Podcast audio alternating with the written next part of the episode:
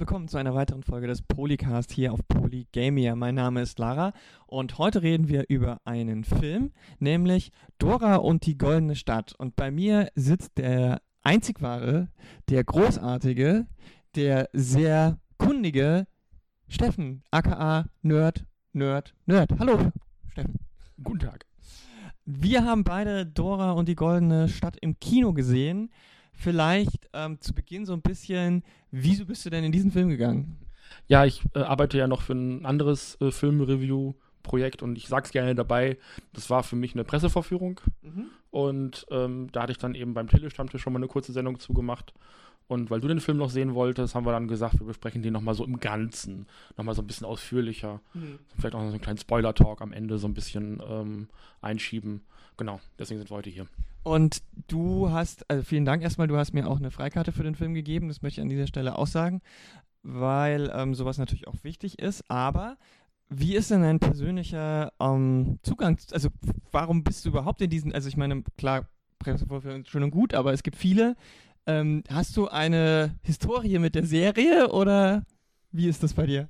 Ich habe das auch schon öfter mal mich gefragt, weil ich die Serie vielleicht so fünf Minuten gesehen habe, weil das halt eine Zeichentrickserie für Vorschulkinder ist, ähm, die vom Konzept eigentlich gedacht ist, so, ja, wir bringen Kindern so ein bisschen was über die Natur bei, über den Dschungel und auch so ein bisschen über Kommunikation.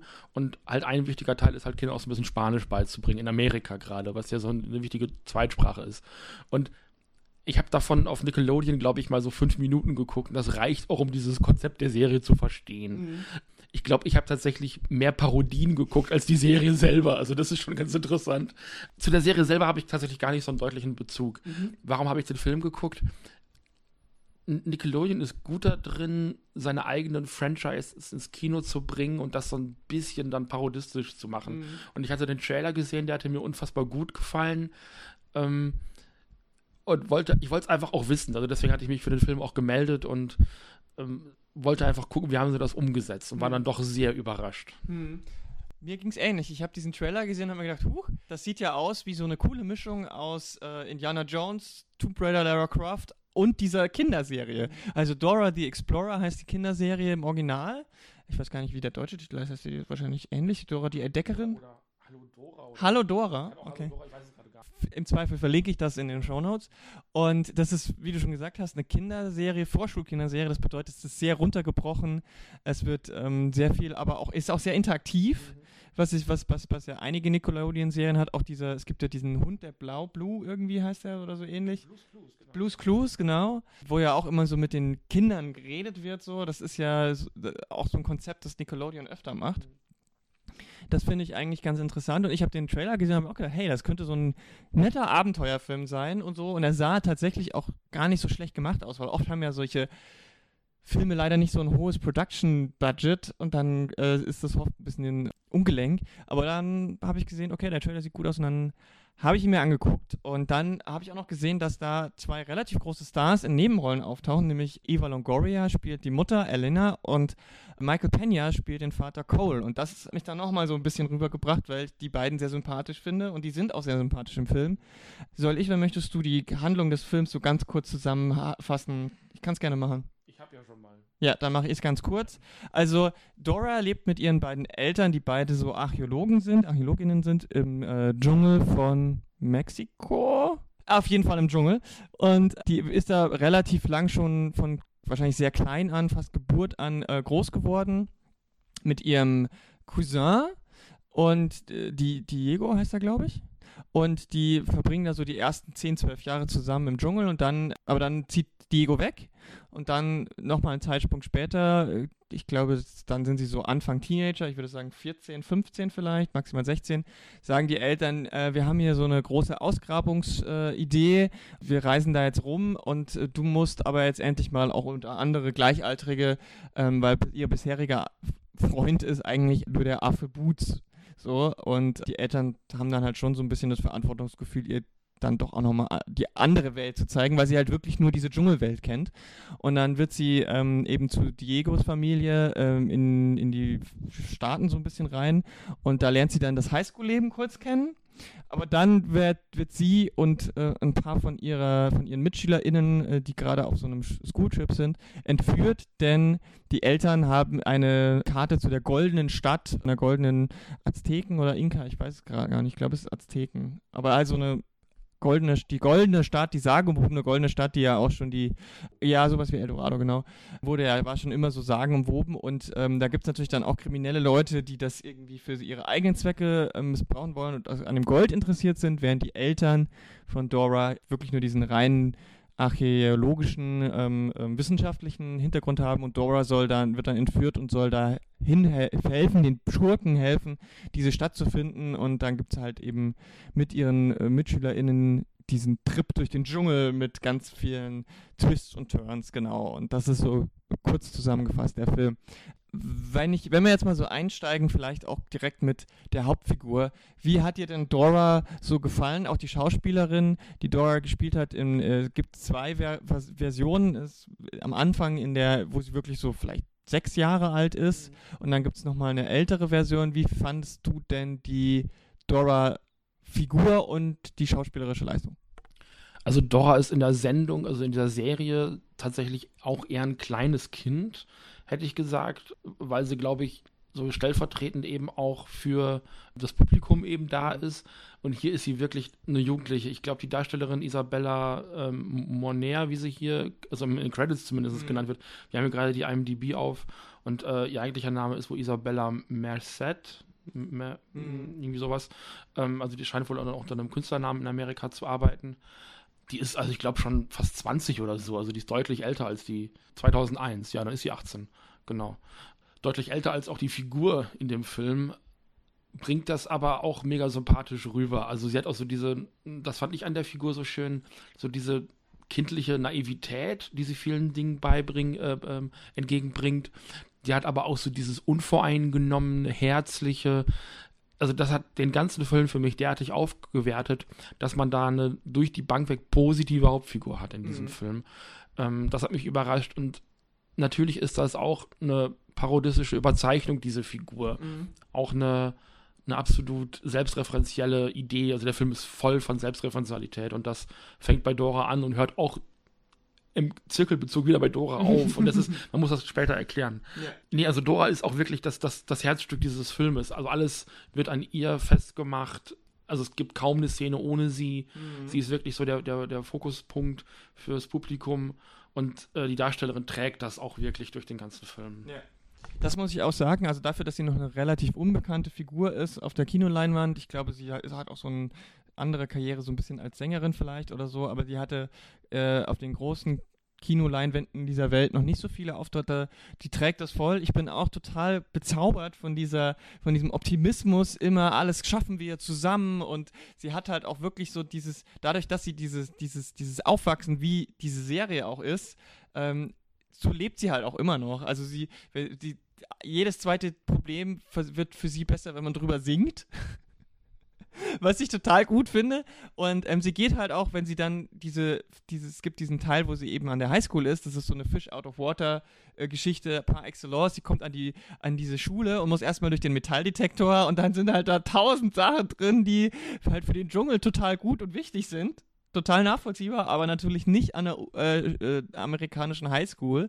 Und ähm, sie begrüßt jeden und wenn der erste Tag vorbei ist, laufen die SchülerInnen an ihr vorbei und sagen, danke für diesen tollen Tag, äh, das war doch super, yay und so. Diese, diese, diesen positivistischen, positivistischen Ansatz, das ist ähm, erfrischend, weil häufig halt auch Filme eher so irgendwie heute ja so dark und gritty sein müssen, selbst für 16-Jährige, was ja auch teilweise okay ist, weil die ja auch schlimme Sachen durchmachen, aber es war schön, das mal ein bisschen anders zu machen und die Schauspielerin trägt es auch und es ist auch interessant, wie sie dann im Zusammenspiel mit ihren MitschülerInnen, wie sie sich daran abarbeitet und ich finde es halt auch gut, dass es am Ende so bleibt. Das ist jetzt kein großer Spoiler, finde ich, aber es ist ja oft so, dass solche Figuren, wenn sie dann Fish out of Water mäßig sind, dann so ein bisschen sich davon emanzipieren müssen, mhm. um in der echten Welt klarzukommen. Mhm.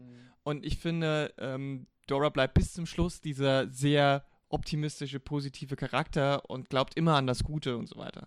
Also es gibt irgendwann natürlich im Film diesen Bruch, wo sie dann feststellt, also vielleicht schaffen wir das diesmal doch nicht Mhm. Äh, ich greife da auch, glaube ich, gar nicht so weit vor, weil das schon auch diese Figurendynamik ist, die in ihr drin ist, weil es gibt also keine Komödie funktioniert ohne Drama. Mhm. Und das wird hier, das Drama wird hier, es ist halt ein Kinderfilm. Ja. Das wird zumindest angedeutet, dass es halt bei ihr irgendwann auch so diesen Tiefpunkt gibt, wo sie dann feststellt, also ich kann mit meiner optimistischen Einstellung gerade nicht alles retten. Mhm. Es sieht gerade wirklich nicht gut aus. Aber das macht die Figur für mich in dem Moment auch greifbarer. Mhm. Dass das eben nicht so diese kunst, künstliche Figur ist, ähm, als die sie ja in der Serie gemeint ist, weil niemand gewinnt immer, das, das, das klappt nicht. Ähm, und dass Dora dann hier in diesem Film eben auch so diesen Moment hat des Versagens und dann feststellt, okay, wir müssen jetzt eine andere Lösung finden. Und sie bleibt aber über den Film trotzdem immer die Heldin, mhm. immer der, der Fokuspunkt. Und ähm, da ist niemand, der ihr, also das war dann irgendwann so ein bisschen das Problem bei Tomb Raider, was du schon angesprochen hast, dass sie dann angefangen haben, so männliche Figuren in die Spiele einzubauen, mhm. die ja dann versucht haben, so ein bisschen das Wasser abzugraben, was die ganze Figur dann ja verwässert hat. Mhm. Und das machen sie hier in diesem Film nicht. Und das ist total angenehm. Genau. Und äh, auch ihre MitschülerInnen daran arbeitet sich das halt schon ein bisschen so ab. Ne? Du hast den Cousin, der eben viel früher schon in die Stadtwelt ab ist und der mit ihr einfach nichts mehr zu tun haben will, weil sie halt peinlich für ihn ist. Ähm, und er, eigentlich lernen ja alle anderen von ihr so ein bisschen was. Ähm, so ihr Cousin lernt, dass es eben äh, voll okay ist, nicht immer sich diesem sozialen Druck, äh, cool zu sein und möglichst nicht aufzufallen und so weiter, unterzuordnen. Ähm, und dann gibt es noch eine andere Mitschülerin, die, ähm, die so ein bisschen die, die, naja, zum einen ist sie die beste Schülerin und total, ähm, naja, so auch konkurrenzmäßig so, sie will auch die Einzige sein. Die lernt dann halt so ein bisschen, dass Miteinander auch gut ist und so.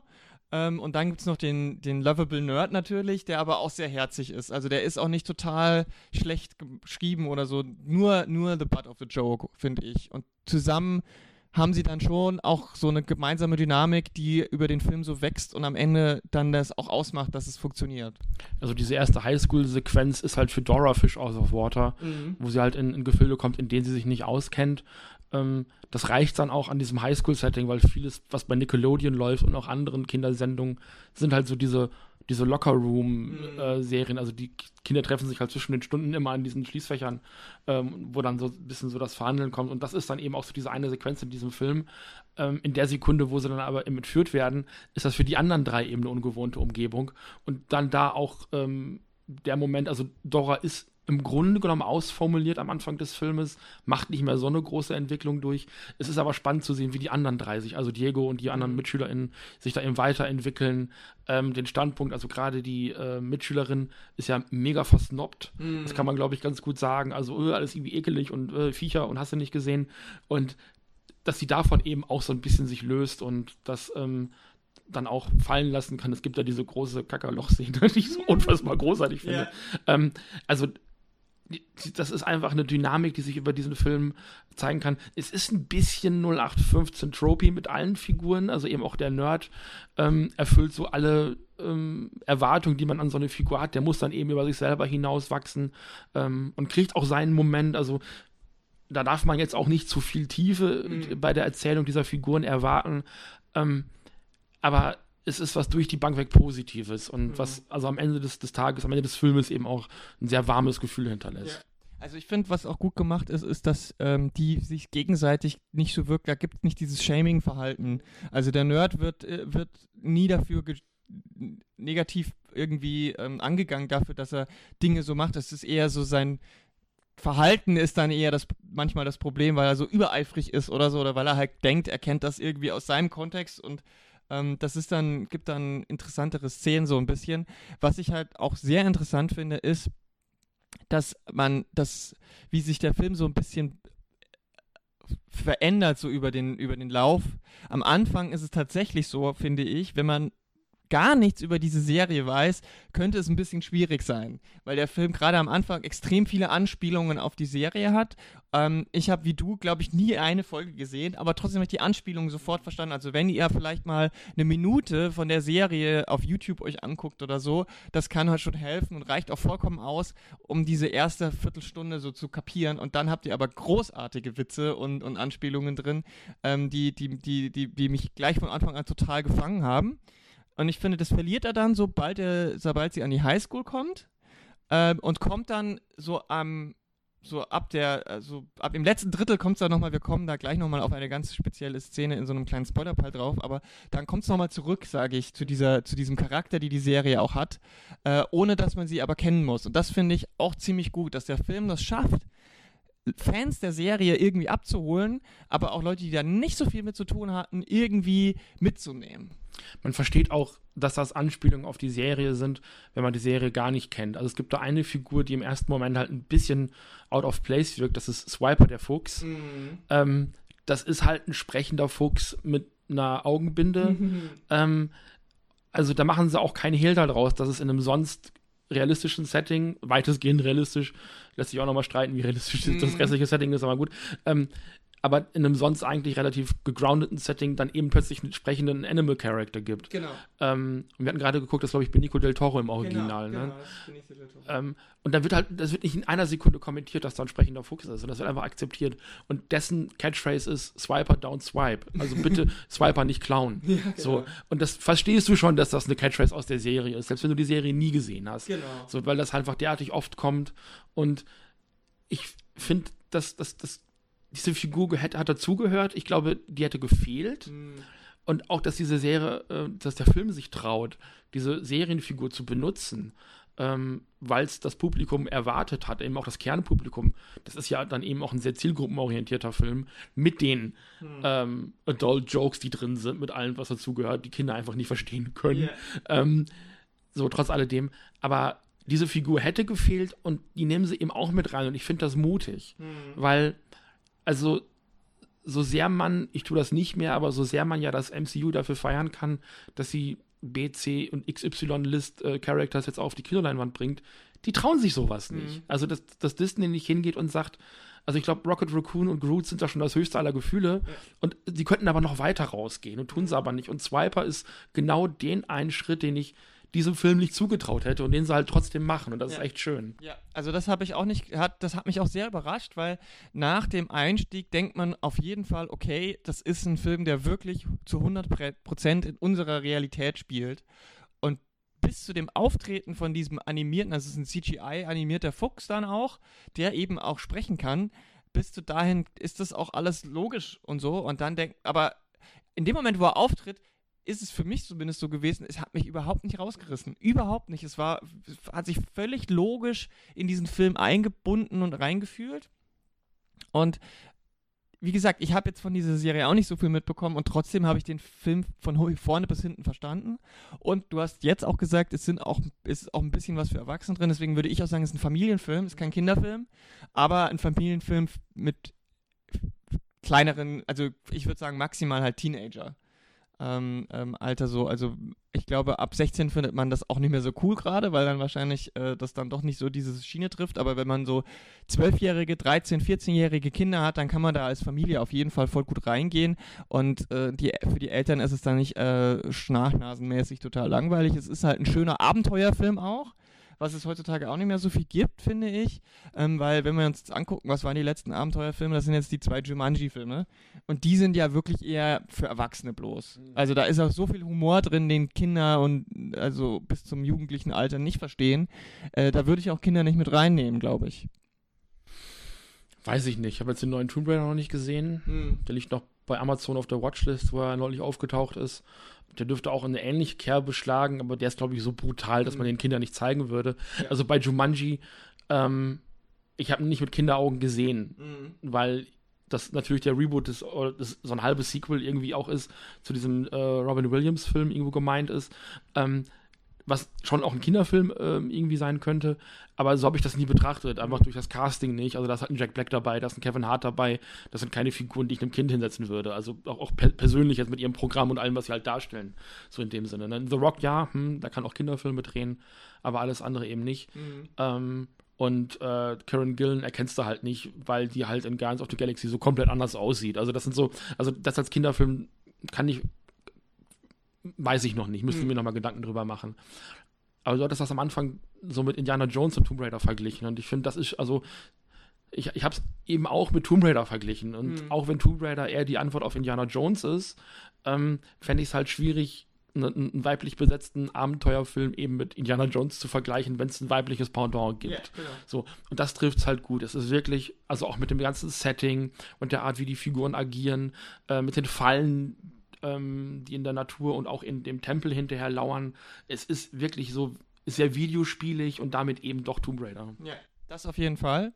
Der Unterschied bei zu Tomb Raider mehr eben als zu Indiana Jones ist für mich der Ansatz, dass ähm, Lara Croft ist halt keine Archäologin im klassischen Sinn. Und der Film, und das finde ich auch super, hat ja am Ende des Tages ganz deutlich die Message, dass äh, äh kulturelle Güter kein äh, Reichtumsding sein, sein sollen, sondern dass man die als ähm, studieren kann, als Forschungsobjekt, aber sonst da lassen soll, wo sie sind was natürlich auch gerade, äh, wenn man so ein bisschen weiter denkt, so dieser Aspekt ähm, von Kolonialmächten, die gerade so Großbritannien auch äh, ja viel einfach auch weggeklaut haben. Es ist ja jetzt noch im British Museum, ist ja die Hälfte der Ausstellung ist eigentlich geklautes Zeug. Und ähm, da wird ja gerade im Museumsbetrieb immer noch heftig debattiert, Dinge zurückzubringen oder zurückzugeben und äh, was das bedeutet und so. Und da finde ich, ist dieser Film schon extrem gut, was das angeht. Also da hat er einen sehr deutlichen Standpunkt, ohne dass es zu sehr der moralische Finger ist. Es ist halt in, diesen, in diese Story gut eingebunden. Ich finde es auch interessant, wie die, die, die SchurkInnen da so dargestellt werden, weil das nicht so klischeehaft ist, in dem Sinne. Weil, ähm, klar, man kann sagen, okay, kann man alles so ein bisschen kommen sehen und so weiter, aber es ist jetzt nicht, es ist jetzt nicht die Donald Trump-Figur, sag ich mal. Und trotzdem hat er, ist es kritisch genug, um zu sagen, da steckt halt doch ein bisschen mehr drin als einfach nur ein Kinderfilm. Und äh, das macht das Ganze noch ein bisschen besser, finde ich, als sowohl Tomb Raider als auch Indiana Jones. Indiana Jones ist ja so halb, der ist ja offiziell Archäologe, aber irgendwie will er ja doch, ist er doch Schatzjäger. Und Dora ist halt keine Schatzjägerin. Die ist halt auch rein so ähm, archäologisch dran interessiert und, und, und wissenschaftlich interessiert und findet das toll und interessant und spannend. Das hat natürlich mit ihrer persönlichen ähm, Geschichte auch zu tun, ihrer Vorfahren und so weiter. Und du hast es schon gesagt, in der Serie wird auch viel auf den Sprachpunkt Wert gelegt, so mit Spanisch. Und das äh, äh, porträtiert der Film auch so ein bisschen. Und dass das, das, dass das alles so drin steckt und trotzdem am Ende so ein schlüssiges, logisches Ding ist, was sehr, sehr natürlich wirkt, das ist die große Stärke des Films, finde ich. Es gibt ja Sequenzen in Spanisch, was ich ganz angenehm finde. Die waren untertitelt, wenn ich mich nicht komplett ja. täusche. Ähm, was sie ja bei äh, Spider-Verse nicht gemacht haben, oh. wo ich auch komplett nachvollziehen kann, warum. Mhm. Ähm, hier ist die Zielgruppe aber eben eine andere. Mhm. So, und man soll ja rangeführt werden an die Sprache. Das ist sicherlich in Deutschland nicht so ein großes Problem mit dem Spanischen. Da kriegt man es in der Schule so ein bisschen, kann man ja als Wahlpflichtfach oft wählen, wenn man gerade keinen Bock auf Französisch oder Latein hat. Ähm, aber ansonsten ist Spanisch ja hier kein Thema. Und ich finde einfach auch diesen doppelsprachigen Ansatz, diesen zweisprachigen Ansatz in diesem Film, ähm, A, natürlich als Reminiszenz an die Serie, aber B, eben auch ein bisschen aus pädagogischer Sicht. Und das, darüber machen sie sich ja eben nicht lustig. Mhm. Schon durch durch diesen äh, oder über diesen Bruch durch die vierte Wand, der wird immer wieder äh, auch angesprochen, auch benutzt. Mhm. Sie macht das auch, also sie guckt auch oft in die Kamera und redet mit einem, was ganz hübsch ist. Da gibt es diesen Fallgift, diese Fallgift, nachher Spoiler-Part. also den, den Part eben dann, darauf äh, wird parodistisch eingegangen, aber wenn diese Sprache benutzt wird, ist das nicht parodistisch, sondern ähm, sie spricht halt nicht nur diese Sprache, sondern eben auch andere und kriegt das dann eben, also kriegt eben mehrere Ebenen mit und mhm. ähm, da wird auch nochmal den Kindern klar gemacht, dass es sexy sein kann, mehrere Sprachen mhm. zu sprechen. Und ich bin immer noch, also für mich persönlich der Meinung, eins meiner eine meiner größten Verfehlungen meines Lebens war, nie Französisch gelernt zu haben. So, das, das ärgert mich bis heute. Ich spreche ganz gut Englisch und verstehe auch Englisch und, und, bin da relativ fit, aber nicht noch eine weitere größere Sprache gelernt zu haben, ärgert mich halt wahnsinnig. Und ich glaube, da kann so ein Film, wenn einem das eben als Kind begegnet, auch helfen zu motivieren und zu sagen, ja, ich bin auch bereit, mich dann noch besser mit anderen Leuten aus anderen Ländern unterhalten zu können. Durch eben auch sowas ganz Banales wie Dora the Explorer. Genau. Ja, auf jeden Fall. Äh, mir geht es übrigens ähnlich. Ich habe immer wieder versucht, andere Fremdsprachen zu lernen. Ich hatte in der Schule ein Schuljahr Spanisch, habe es dann sein lassen aus unterschiedlichen Gründen, nicht nur meinerseits, sondern da hatte ich auch einen schwierigen Lehrer. Dann hatte ich äh, drei Semester Schwedisch im, im Studium und habe es aber leider auch nicht weiter verfolgt, äh, auch aus verschiedenen Gründen, aber die waren eher bei mir alle. Und es ärgert mich aber, dass ich halt wirklich keine zweite Fremdsprache fließend sprechen kann, weil man da einfach auch viel mehr mitbekommt, gerade kulturell eben. Und natürlich ist es für die USA nochmal ein bisschen stärker, weil natürlich da die ähm, Reibungspunkte zwischen ähm, äh, weißen AmerikanerInnen und Latinx und MexikanerInnen und so weiter noch viel stärker ist. Ne? Also die Gruppe, die auch öfter mal so als Hispanics ist ja mit die größte Minderheit. Und da, da wird ja ganz oft auch da gibt es ganz viel mit Rassismus auch, weil dann natürlich viele Weiße sagen, hier, du bist hier in Amerika, also sprech gefälligst äh, Englisch, was halt so absurd ist, weil das ist ja nicht die Originalsprache dieser, dieses Landteils, sondern da kommt ja sowieso alles zusammen und das ist, äh, macht das Ganze und das finde ich halt wirklich sehr charmant auch gelöst, ja. Und dieser Bruch mit der vierten Wand, also ähm, ich muss fast sagen, gefällt mir deutlich besser als bei Deadpool. da wird es ja immer nur für irgendwelche äh, sehr flachen Witze genutzt. Äh, bei Dora ist es tatsächlich so, dass da auch direkt so ein bisschen dieser pädagogische Ansatz mitkommt, aber es wird auch mit lustigen Sachen, also weil andere Leute im Film das beobachten und dann wiederum reagieren. Also das ist so, ist jetzt kein großer Spoiler, es kommt sehr am Anfang, ist glaube ich sogar noch, als sie von der Sechsjährigen ähm, äh, gespielt wird, also die sechsjährige Dora sein soll, wo sie am Tisch mit den Eltern sitzt und die Eltern sagen ihr irgendein Wort oder sie lernt ein Wort neu und dann ähm, ist Delizioso? Also sie sagt irgendwann, äh, weil sie am Abendessen sitzen, äh, probiert sie das Abendessen und sagt dann, könnt ihr Delizioso sagen? Also eben lecker oder mm. geschmackvoll, glaube ich. Das ist dort deliziös. Ja, genau. Kann man, glaube ich, ganz wörtlich übersetzen. Und dann guckt der Vater halt komisch, probiert das Abendessen und sagt, Delizioso. und es ist halt so der Moment, der für mich einfach den Rest des Films total symbolisiert. Ja. Genau dieser, dieser lighthearted, total sympathische, ah, es ist einfach nur toll. Ja. Also sie guckt in die Kamera, also sie guckt nicht zu ihren Eltern und sagt so, könnt ihr Delizioso sagen? Und dann gibt es wirklich so diese Stelle, wo nichts gesagt wird, so Pause und dann die Eltern auch so sich umgucken, so, wo guckt sie denn hin? Mit wem spricht sie dann? Spricht sie mit uns? Und dann ist halt natürlich auch Michael Pena genau der Richtige für so einen kurzen Moment. Der trifft es schon ganz gut. Ich finde die Eltern beide, die haben wenig Screentime, aber das, was sie machen, kriegen sie super gut hin. Kann man nicht anders sagen. Ähm, und das, das trifft es natürlich sehr gut. Ähm, natürlich ist es schon so, dass der Film, du hast es schon gesagt, jetzt nicht besonders tief ist. Also man darf da jetzt nicht den mega anspruchsvollen Film erwarten. Ähm, aber auf der anderen Seite, wenn ich jetzt vergleiche mit Familienfilmen, die jetzt vielleicht darüber hinausgehen, gerade so auch diese Pixar oder sowas, ich würde sagen, es ist locker, kann er locker mithalten, was das angeht. Also die sind ja auch nicht super tiefgreifend, was das angeht. Das, das wird denen, glaube ich, immer so ein bisschen ähm, nachgesagt, weil da immer so diese Herzschmerzmomente in den Pixar-Filmen drin sind. Die sind hier nicht drin. Ähm, so bis, bis auf dieser eine dramatische Tiefpunkt, den so eine Figur in der Heldenreise halt eben aber auch braucht. Ne? Ansonsten wird diese Formel nicht erfüllt. Ähm, also, dass Dora sich am Ende nochmal so aufraffen muss, um dann so letzte Prüfung zu überstehen. Ansonsten hat der Film das eben nicht. Und ja, über Pixar-Filme können wir dann vielleicht nochmal an anderer Stelle diskutieren. Mhm. Aber mhm. ja, also da, da, da ist, glaube ich, so, die sind ganz gut da drin, so Gefühle auszulösen. Und mit da stirbt eine Figur und wir machen traurige Musik drunter, kriegst du die Leute eigentlich immer. Mhm. So, ne? Ja. Und was halt, was den Film wirklich auch ganz gut macht und so rund macht, ist, der ist, da ist, ist viele unterschiedliche Szenen, Setpieces, man ist im Dschungel, man ist in der Stadt, dann ist es wieder im Dschungel und so weiter. Es gibt Action-Szenen, es gibt ruhige Szenen, die Action-Szenen sind auch nicht so krass schnell geschnitten. Das fand ich auch sehr angenehm. Ähm, die, auch die Rätsel- und Fallen-Szenen, das, das ist alles sehr ausgewogen. Ich finde es auch super gut, wie einfach dieser Film einfach sehr divers ist. Also sowohl von Geschlecht als auch von Hautfarben, alles Mögliche, was man sagen könnte, es fehlt vielleicht ähm, ein Disabled-Charakter. Okay, ist ein Kritikpunkt. Andererseits zum Beispiel äh, besteht der, der Film relativ easy den Bechteltest schon mal. Also ähm, da ist schon auch vieles drin, was viele andere Filme nicht haben. Also der ist auch ganz gut progressiv. Auch die Heldin kann man durchaus leicht feministisch lesen, ohne dass sie eben diesen Finger benutzt. Ich würde vielleicht gar nicht mal so in diese feministische Richtung gehen. Ich weiß nicht, ob Dora eine feministische Figur ist. Ich habe ihn als empowernd empfunden. Ja, genau. Das ist es in jedem Fall. Es muss nicht immer alles feministisch sein, das ist gar nicht nötig. Und nur die Existenz einer weiblichen Hauptfigur macht einen Film auch nicht feministisch. Das mhm. ist, glaube ich, auch ein, äh, eine Missannahme, die in Hollywood irgendwie herrscht. So, wir packen jetzt einfach eine Heldin da rein, das ist, ist es ja gar nicht. Mhm. Ähm, es ist aber vor allem eben ein empowernder Film, der eine weibliche Figur in den Mittelpunkt stellt, die über sich selber entscheiden und für sich selber sorgen kann. Und das macht es echt schön. Mhm. Bevor wir jetzt kurz in den Spoiler-Part gehen, das, wir, wir schwärmen jetzt beide so. Gibt es auch irgendwas, was du sagst, oh, das hat mir überhaupt nicht gefallen?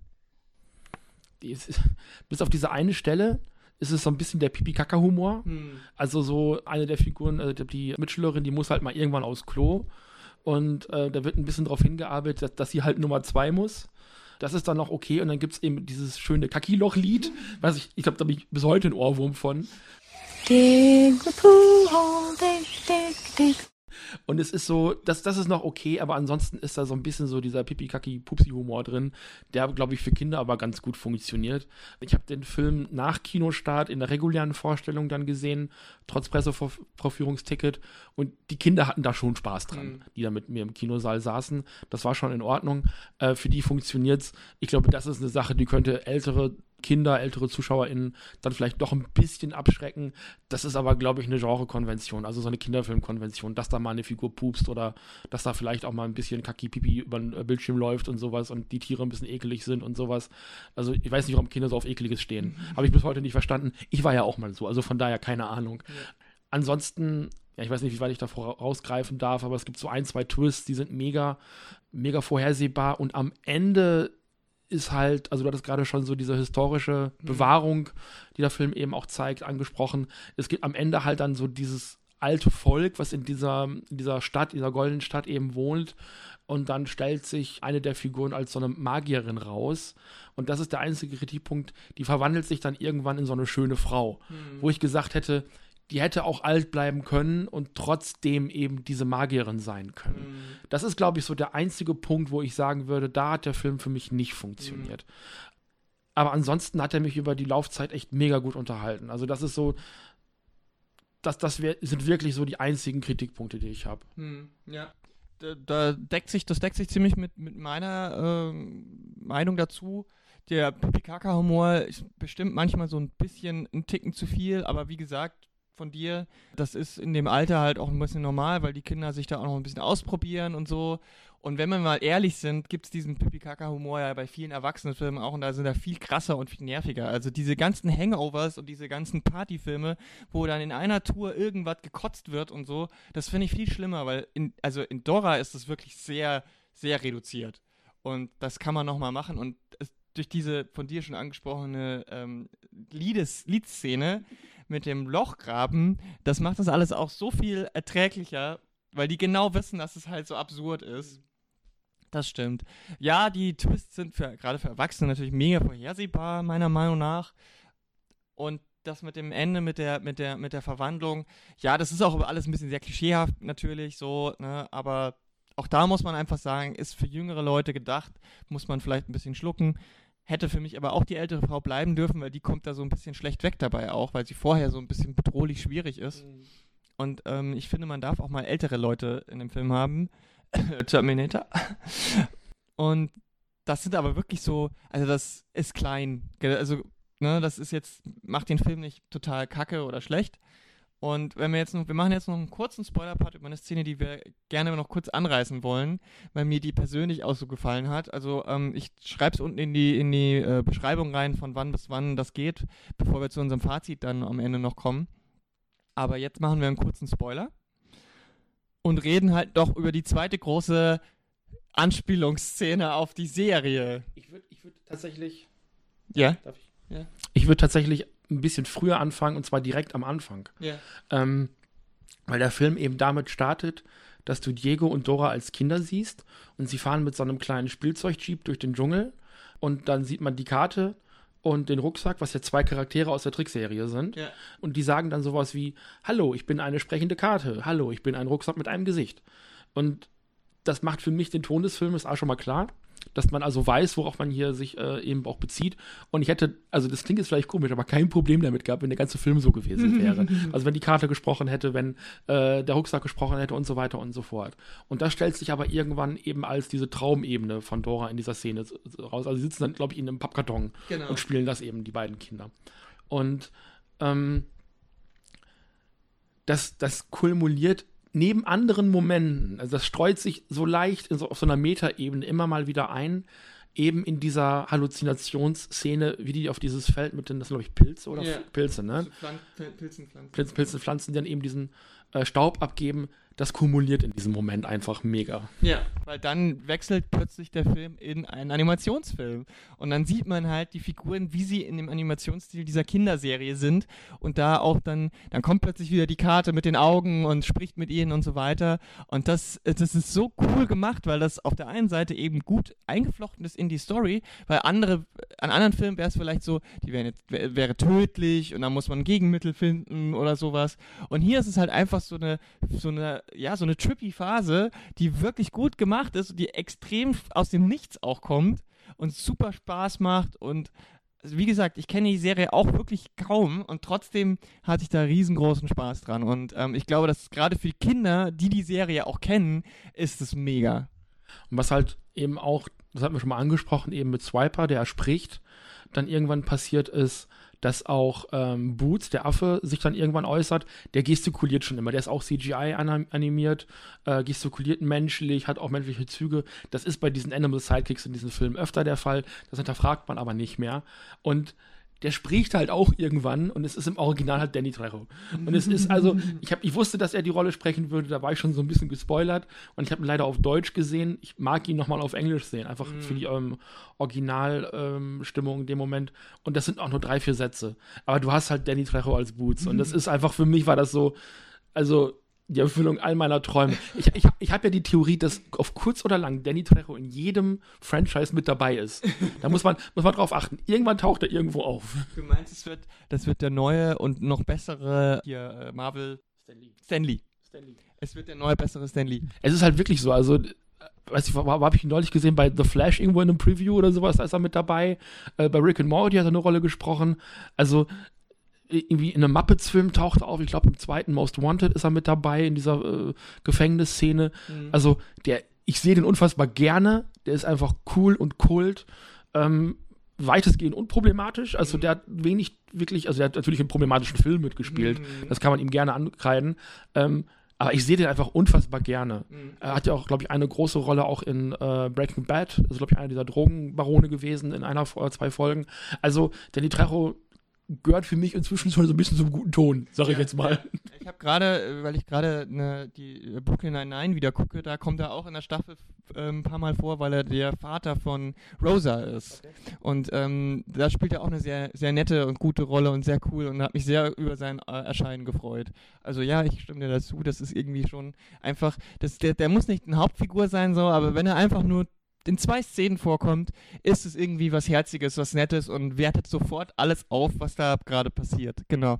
Dann ähm, verlassen wir jetzt auch den Spoilerpark, glaube ich, wieder. So viel mehr gibt es auch gar nicht zu spoilern in dem Sinne. Und äh, kommen einfach jetzt äh, zum, zum, so ein bisschen zum Ende, zum Fazit was wir vielleicht schon so rausgehört haben, wir finden den Film beide ziemlich gut. Wir haben ihn beide auf Deutsch gesehen. Ich würde ihn gerne nochmal auf Englisch sehen, weil, glaube ich, dann auch ein paar Witze und ein paar Songs noch ein bisschen besser funktionieren. Für alle Leute, die Kinder haben, für alle Leute, die selber noch ein bisschen Kind sind, kann ich diesen Film nur empfehlen. Es ist mal, wenn ihr mal so einen schönen Film braucht, so einen herzigen Film, wenn ihr euch mal nicht so gut fühlt und wollt aber einen guten Film gucken, dann schaut euch Dora an.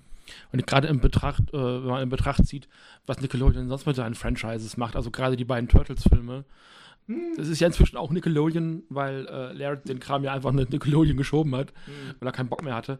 Es ist, also, vergleicht es nicht damit. Also glaubt auch nicht nur, weil Nickelodeon draufsteht, ist es irgendwie nicht sehenswert. Oder weil Dora the Explorer Vorschulprogramm ist, ist es nicht sehenswert. Wir haben da, also ich habe da schon deutlich schlimmere Kinoverfilmungen von so Serien äh, gesehen als diesen. Und gerade so dieser Bruch durch die vierte Wand, diese ganze Metaebene, dieses Anspielen auf die Serie, macht den Film wirklich sehenswert. Mm, ja. Also da muss man auch mal sagen, also wir haben ja noch gar nicht erwähnt, Regie, Regie geführt hat James Bobbin.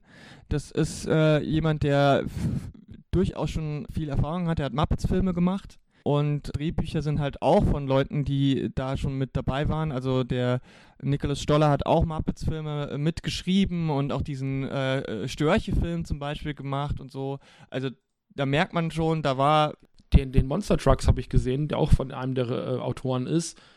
Der ist nicht so gut. Nee, also das stimmt. Der Monster Trucks ist nicht so toll.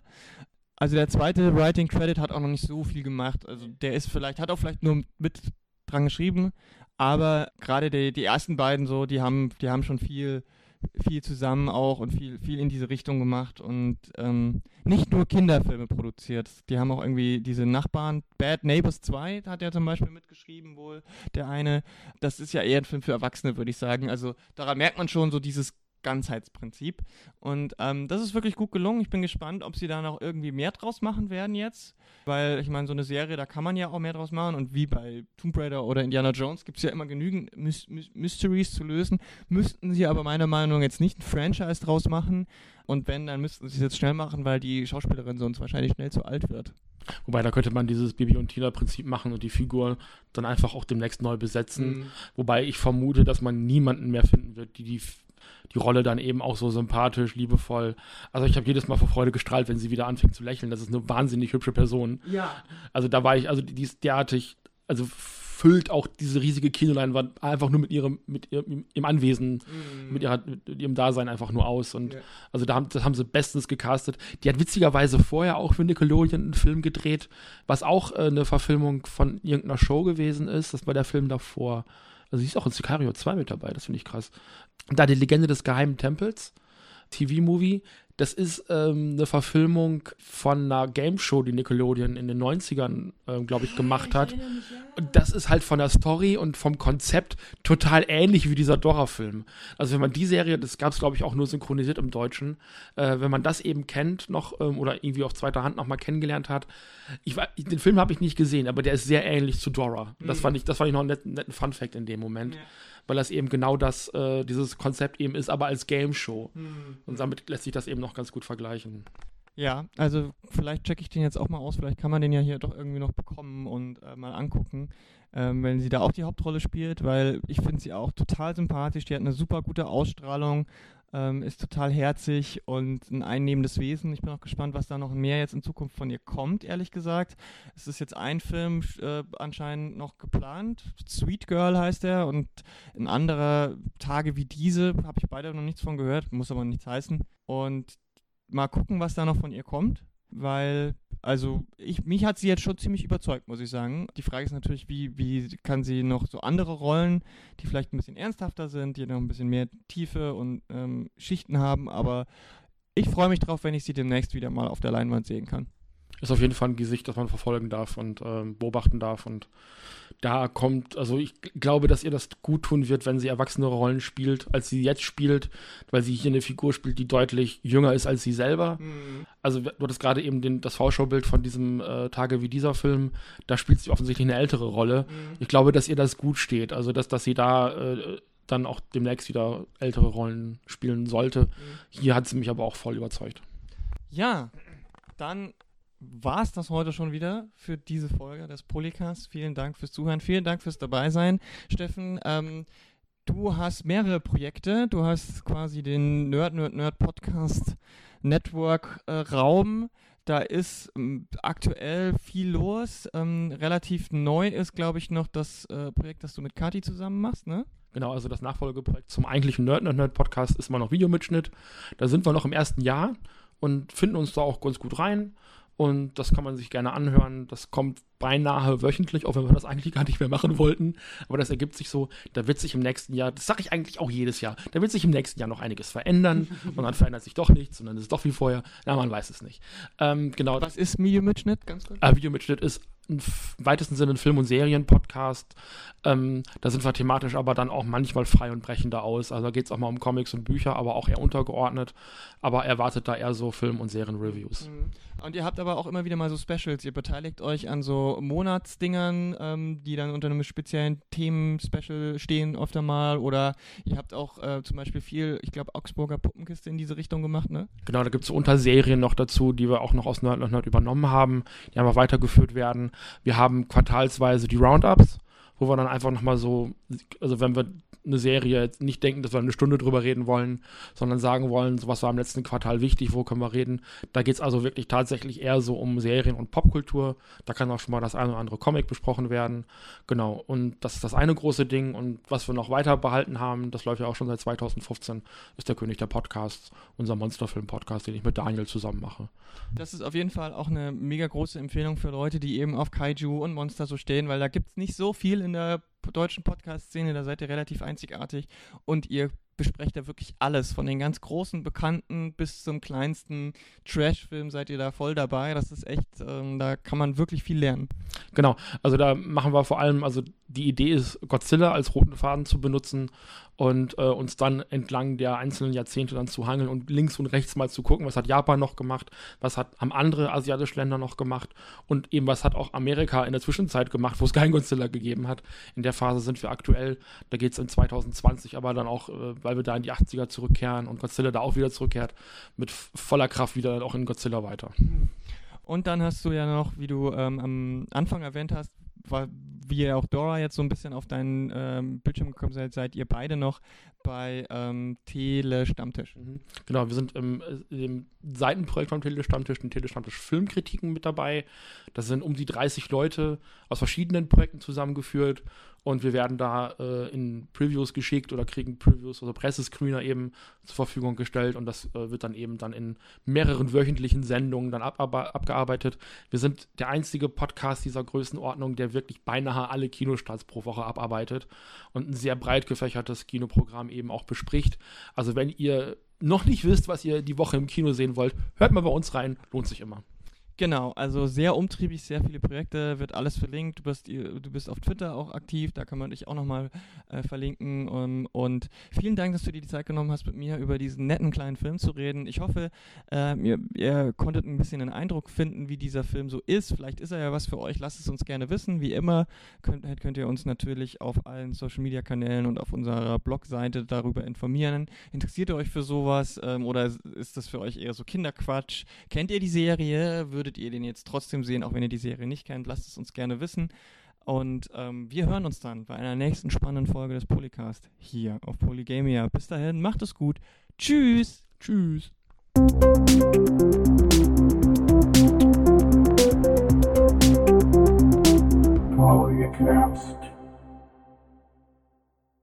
It's time to dig the poo hole. Dig, dig, dig. Just grab a shovel, it's piece of cake. Make sure the hole is deep and there isn't a snake. I'm telling you this so you will be wiser. And don't forget, it's a natural fertilizer. I believe in you, Sammy. I believe that you can do this. Also, medically, you have to do this. Okay, bye.